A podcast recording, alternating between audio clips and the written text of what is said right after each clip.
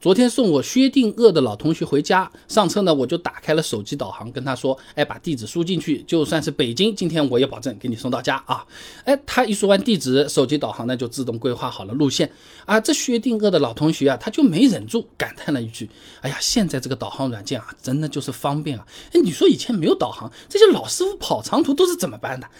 用鼻子闻的吗？”哎，我跟他说啊，你这还真的是问对人了。我隔壁村的东叔啊，以前就是搞长途运输的，卖自己村特产的，现在带着全村都致富了。我之前也问过他这个问题的。那东叔跟我说啊，虽然以前没有导航软件，哎，但是有地图的。他们跑长途的师傅都会随身带一幅地图的，哎，就和就和我们以前没有手机就靠书信也是一个道理的。很多朋友兜里会揣着一支笔的啊。那麦伯南发表在期刊《测绘通报》上面有篇论文啊，《消费心理学在地图创意设计中的应用：中国汽车司机地图册的成功之道》里面他有提到过啊。早在一九八六年，中国汽车司机地图册就出版了，而且这种地图啊，在公路要素方面标注的也很详细，哎。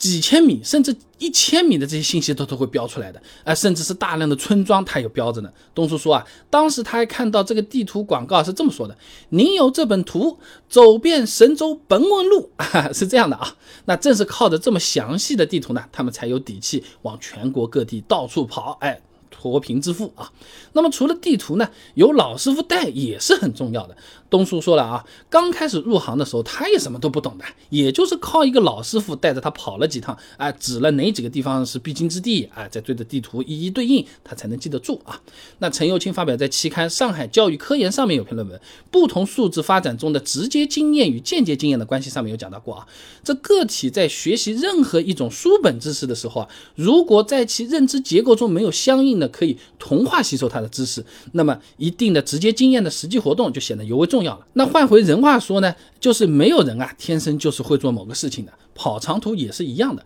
只有师傅带着自己跑个几次，那自己有一定的见识了，才能对着地图搞清楚，哎，自己要怎么跑，才能从地图上面呢找准路线。哎，但是有的时候啊。地图和老师傅的经验也是会过时的嘛，毕竟很多城市建设都很快呀，哎，改革这个翻天覆地的大变化，可能恰巧就那一两个月过去一看，原来有路的现在施工了，哎，道路情况发生变化了啊。那东叔就给我讲了一个他在车友群里面看到的一个新闻，二零零九年呢，有个四川的蒋师傅跑长途去重庆送货，结果就因为自己带的地图册信息没更新，跟着地图走，结果呢驶入了一个在建的工地，出了事儿。那我就问东叔啊，那遇到这种情况怎么办？东叔说呢，那不还有张嘴的嘛？那不知道你就问呗，对吧？那我们那个时候还有专门的带路人，拿了块牌带路啊，还有这么个职业的，哎，就在收费站那边的，手里举了个牌子的啊，你看到那个你就知道了。不过这个东西啊，就和火车站广场上面有人举了个牌子问你要不要住宿那个道理差不多，哎。也有好坏的啊，也有可能会遇到骗子的啊。那我当时跑长途去上海就被被骗了好几次嘞啊。那也查了一下资料，哎，确实有这种情况的。新民晚报在二零零四年就报道过啊，在沪宁沪杭高速公路上海段入口啊，存在很多所谓的带路人，便宜点的带出路呢，四十块五十块一个月啊。能挣个五千多块钱嘞。报道里面也讲到啊，带路人确实良莠不齐啊，有些黑心的故意要领着多绕几圈，价格能收上一百多块。哎，你看我带你去这么远的地方，你不多给点钱吗？哎呦，那说完这些，东叔还感叹了一句啊，那个时候交通哪有现在这么发达呀？我们当时跑长途，固定的线路就那么几条，只要不进城，你想跑错也是不容易的啊。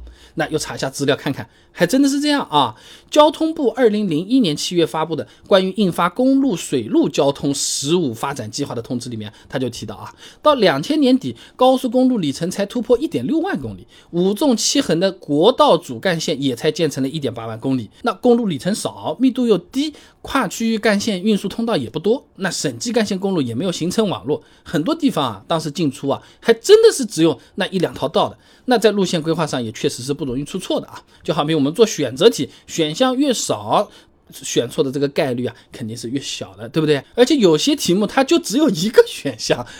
不是 A、B、C，它只有 A，那我选 A 它就对了，闭着眼睛也不会错啊。所以总的来讲，老师傅跑长途的那个年代，虽然是没有导航，但是各有各的老办法，一样能够帮助他们在全国各地到处的跑，挣钱养家，带着大家发家致富啊。